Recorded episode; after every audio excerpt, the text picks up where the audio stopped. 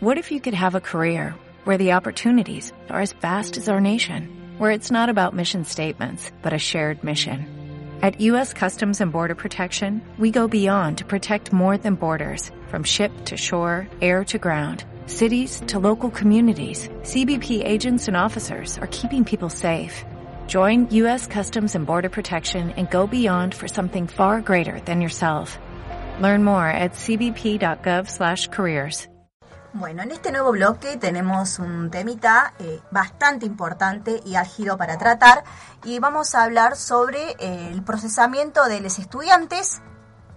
Esta semana se conoció que la Cámara Federal de Apelaciones rechazó por unanimidad las defensas de los 27 estudiantes de la UNC y confirmó el procesamiento llevado adelante por el juez Hugo Vaca Narvaja. Desde la Asamblea Interfacultad de la Universidad Nacional de Córdoba denunciaron que hay una voluntad política de profundizar la criminalización de la protesta social en plena pandemia y se, y se preguntaron, ¿será que la justicia no encuentra otras, otras prioridades? Recordemos que la imputación y posterior procesamiento de los 27 estudiantes universitarias y universitarios está relacionado al proceso de lucha a nivel nacional del año 2018 en el cual estuvieron en paro y estado de movilización, en el marco del cual hubo 57 universidades tomadas y en Ciudad de Córdoba seis facultades, además del, edificio del pabellón Argentina. De elevarse a juicio, este hecho sería un peligroso precedente inédito en el ámbito educativo y universitario. Desde la Cámara Federal de Apelaciones argumentaron su rechazo y, y aval para que se avance con el juicio de usurpación por despojo, ya que según ellos el conflicto ya se había resuelto. Desconocieron que el mismo no era, solo, no era solo por salario docente, sino que incluía una serie de reivindicaciones como las exigencias de aumento de presupuesto, becas, condiciones dignas de infraestructura, más, eh, más raciones en el comedor universitario, entre otras. Para el día de hoy, y en el marco del aniversario por los 44 años de la Noche de los Lápices, se convocó a una movilización por las calles del centro de la ciudad. Para poder adentrarnos en este tema, tenemos una comunicación con una de las estudiantes procesadas, Belén. Hola chicas, ¿cómo les va? ¿Todo bien? ¿Cómo estás vos? Hola Belén, bienvenida. Eh, ¿Querés contarnos un poco esta situación? La verdad que bueno, nosotros desde la Interfacultades, eh, la última asamblea que tuvimos nos encontraba justamente planificando esta marcha por los 44 años de la Noche de los Lápices y en el medio de la asamblea nos enteramos lo del avance a juicio oral, así que fue como, bueno, reactivar de nuevo otra organización, o sea, sobre la marcha para poder también llevar a cabo esta este reclamo, digamos, que, que es un reclamo en su conjunto, o sea, por ahí esta cuestión de, de la judicialización a veces se desprende de lo que es el reclamo educativo, pero la verdad que forma parte de la, de la misma mano, ¿no? O sea, la mano del, de las instituciones que se blindan totalmente a no dar respuestas a estos reclamos que nombraban bien ustedes, reclamos de becas, de aumento de raciones del comedor y que encima ante un levantamiento de, de, estudiantes que buscan eh, bueno que esas reivindicaciones se lleven a cabo, llevan a, la criminalización y avanzan hasta este punto, digamos, o sea, la verdad que bueno, nos encuentra movilizadas, pero bueno, por suerte siempre organizadas en ese espacio que es la Interfacultades, que bueno, eh, es un espacio intertendencial, por ahí comento esto para la gente que no, no está muy adentrada en el tema, es un espacio intertendencial que se trata de construir desde una democracia mucho más directa y que bueno, que en un conflicto a nivel nacional pudo ser un órgano democrático reconocido como interlocutor válido para extrabar un conflicto que bueno, lamentablemente las autoridades desde el día uno tenían la intención de criminalizar en realidad, pero bueno, es lo que hoy nos permite nuclearnos de nuevo para seguir dando la batalla, no solamente por, por el desprocesamiento, sino también por las reivindicaciones del propio movimiento estudiantil. Belén, ¿cómo estás? Estefanía te saluda. Eh, llama mucho la atención, ¿no? Que en este contexto de, de, pandemia, en este contexto de crisis y también de la situación a nivel judicial, ¿no? Con las cámaras eh, en su mayoría frenadas en relación al avance de, eh, de los casos judiciales, llama mucho la atención que de repente se haya avanzado específicamente con el caso de los estudiantes procesados en esta en este contexto no de crisis de pandemia con tantas urgencias y tantos frentes y bueno que se decida eh, avanzar con la criminalización no de los estudiantes. Hola Steffi. Sí tal cual. En realidad eh, por ahí no no lo vemos tan tan de afuera sino que realmente forma parte de un un entramado que viene justamente a desacriminalizar las tomas en general, digamos. Hoy en día en Buenos Aires con lo del Guernica está pasando lo mismo, digamos. Están sacando como medidas de acción directa que tiene el pueblo hoy que sale a luchar y que forma parte de este programa de, político que, que denunciamos desde la interfacultades en cuanto a la criminalización también de las protestas. Es algo que viene, bueno, en el fallo particular de ahora se está nombrando un fallo de la Corte Suprema de Justicia de 1964, o sea, como para que tengan una idea, eh, que es el caso Rivas, que bueno, se habla de una ocupación de una fábrica que nunca el reclamo del trabajador, de la trabajadora puede estar por encima de la propiedad privada, digamos. Entonces es como que se está viendo, desde que empezó la causa, nosotros lo estamos viendo desde ese modo, ¿no? Que están queriendo sacarnos una herramienta de acción directa que tenemos hoy en día para presionar a las autoridades que han bueno, en este caso eh, universitarias, o sea, una cuestión a nivel más nacional como lo que pasa con la toma de tierras en sí, que bueno, eh, realmente genere este precedente, que el día de mañana cuando haya un reclamo o cuando haya una situación crítica donde hay que ir a tomar o ocupar un espacio particular, eh, no hay no hay respuesta más que no sea un desalojo o una criminalización acompañada. Eh, y también, bueno, recordar a esto, lo que decíamos en un principio, ¿no? 44 años de la Noche de los Lápices, la marcha que ustedes eh, que realizaron hoy en las calles de Córdoba, reivindicando eh, un poco esta memoria de la Noche de los Lápices, y hoy, bueno, que toca marchar por el desprocesamiento y por esta situación del avance en la justicia de, las imputaciones, ¿no? ¿Cómo, ¿Cómo se vivió en la calle la, la marcha de esta tarde? Y la verdad que fue bastante fuerte y emotiva, digamos. Desde la interfacultad siempre hablamos de que, bueno, la cuestión no tiene que ser un medio acto conmemorativo, sino que realmente uno también hace carne esos esas exigencias, esas demandas y, esas luchas que, bueno, los estudiantes del 76 llevaban a cabo, estudiantes secundarios que terminaron siendo desaparecidos, torturados y, y bueno, eh, matados también. Eh, que bueno, hoy en día también son las mismas demandas las que se mantienen, o sea, es una lucha constante sobre la dignidad de quien estudia. Eh, hoy en día no nos están garantizando ni siquiera becas de conectividad o, becas que permitan a la gente no desertar de la universidad y eso es una cuestión que también viene acompañado de un reclamo por la dignidad misma que estamos que necesitamos tener garantizada para poder tener una educación de, calidad. Así que bueno, eh, en ese sentido la verdad que la marcha eh, suma, suma mucha fuerza y mucho empuje para seguir eh, activando y metiéndole a, a la forma en la que venimos reclamando desde hace tiempo, digamos.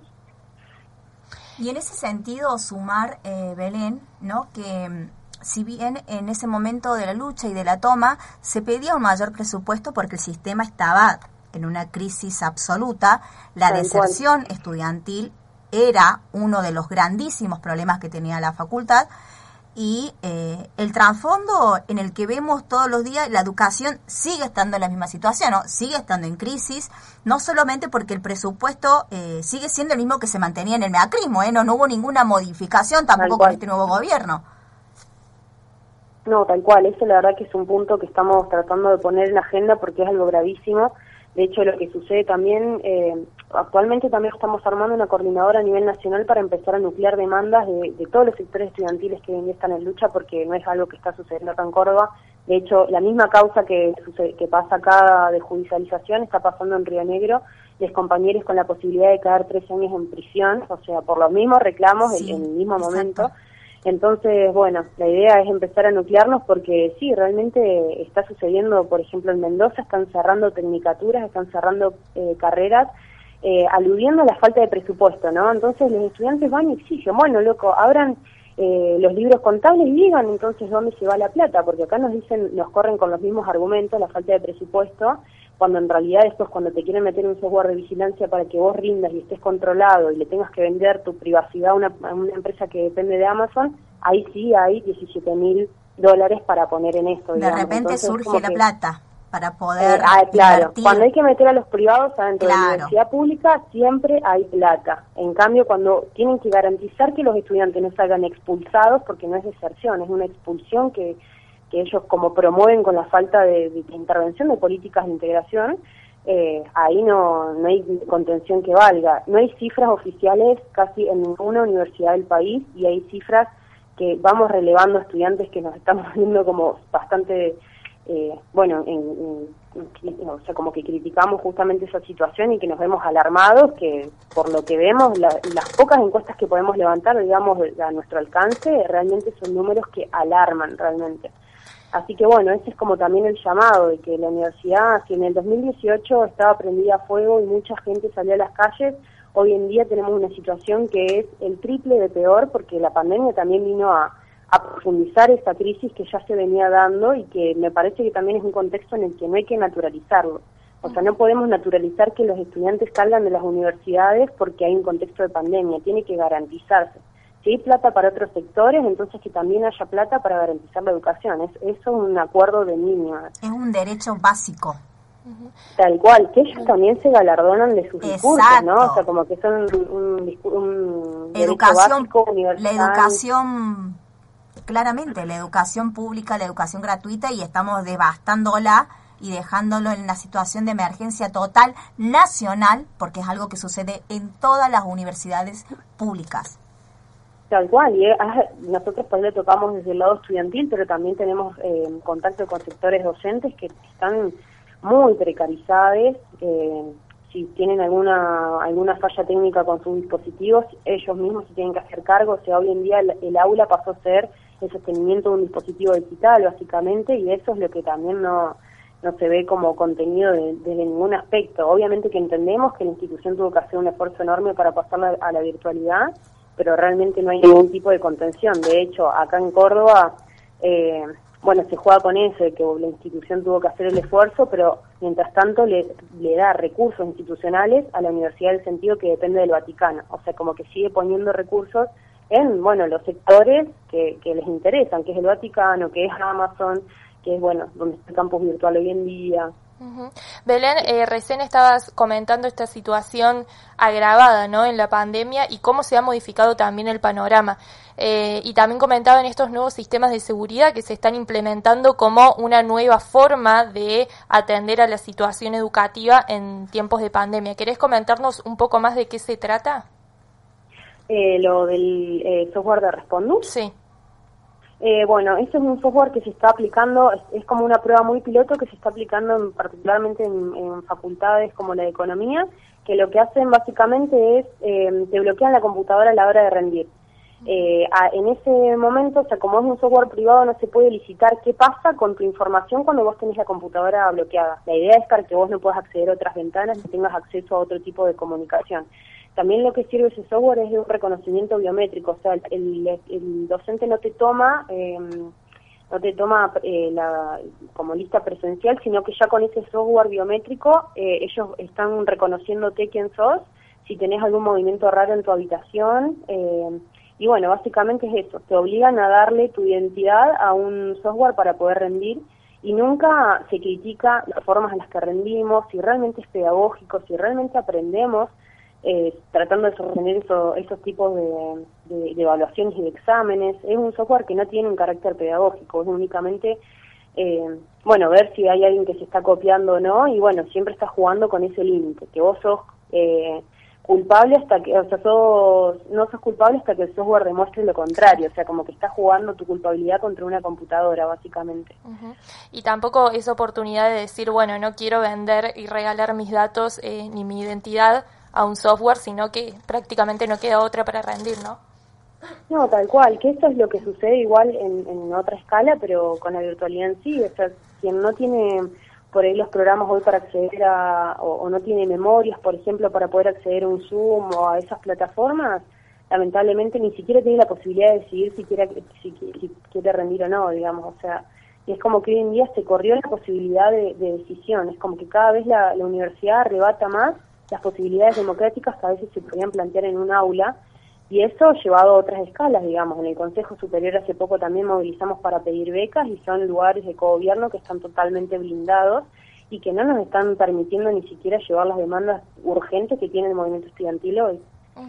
Que eso también era otra de las preguntas que te queríamos hacer. ¿Cómo está la situación en cuanto a la asistencia estudiantil, en cuanto a las becas y también en cuanto al comedor eh, universitario? ¿no? ¿Se ha garantizado, por ejemplo, el derecho a la alimentación de los estudiantes que se hacía eh, en prepandemia, digamos?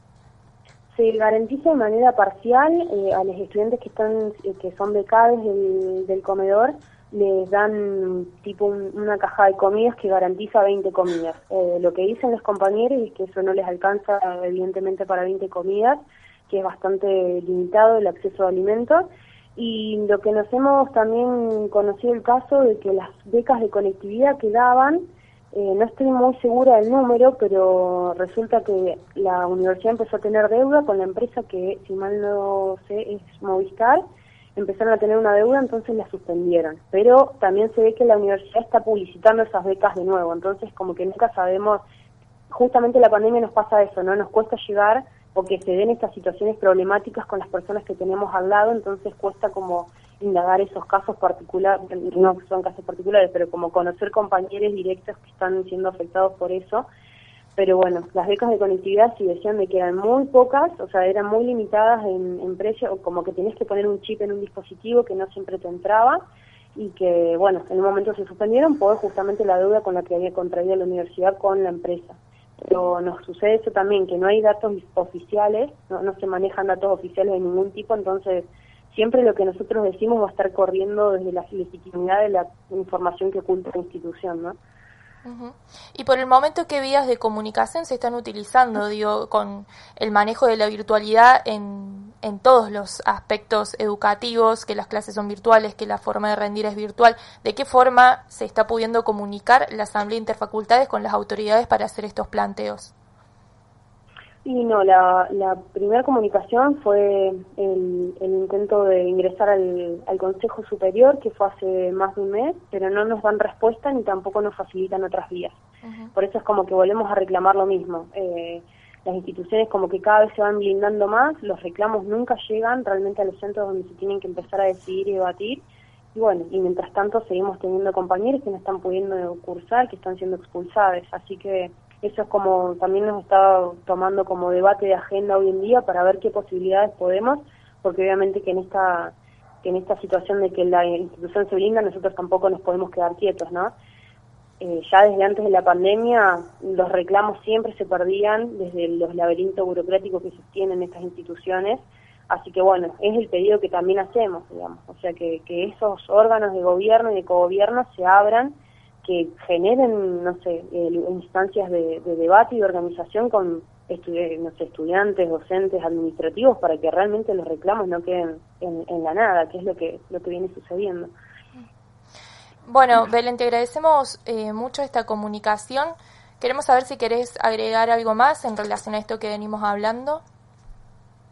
No, bueno, decirle que desde el espacio de las interfacultades venimos eh, haciendo eh, visibilizaciones todos los jueves la verdad que a nosotros la, la situación nos preocupa mucho, así que sabemos que también hay muchos estudiantes que escuchan la radio, así que en ese sentido eh, invitarles al espacio que, que necesitamos construir y, generar para poder dar una pelea realmente por la educación pública, porque realmente yo, particularmente la semana que viene, me estoy recibiendo y no salimos conforme con la educación que tenemos, lamentablemente. Estamos viendo que la educación cada vez gira más hacia una mercantilización y no es lo que queremos y menos en esta situación de crisis, de crisis económica y sanitaria.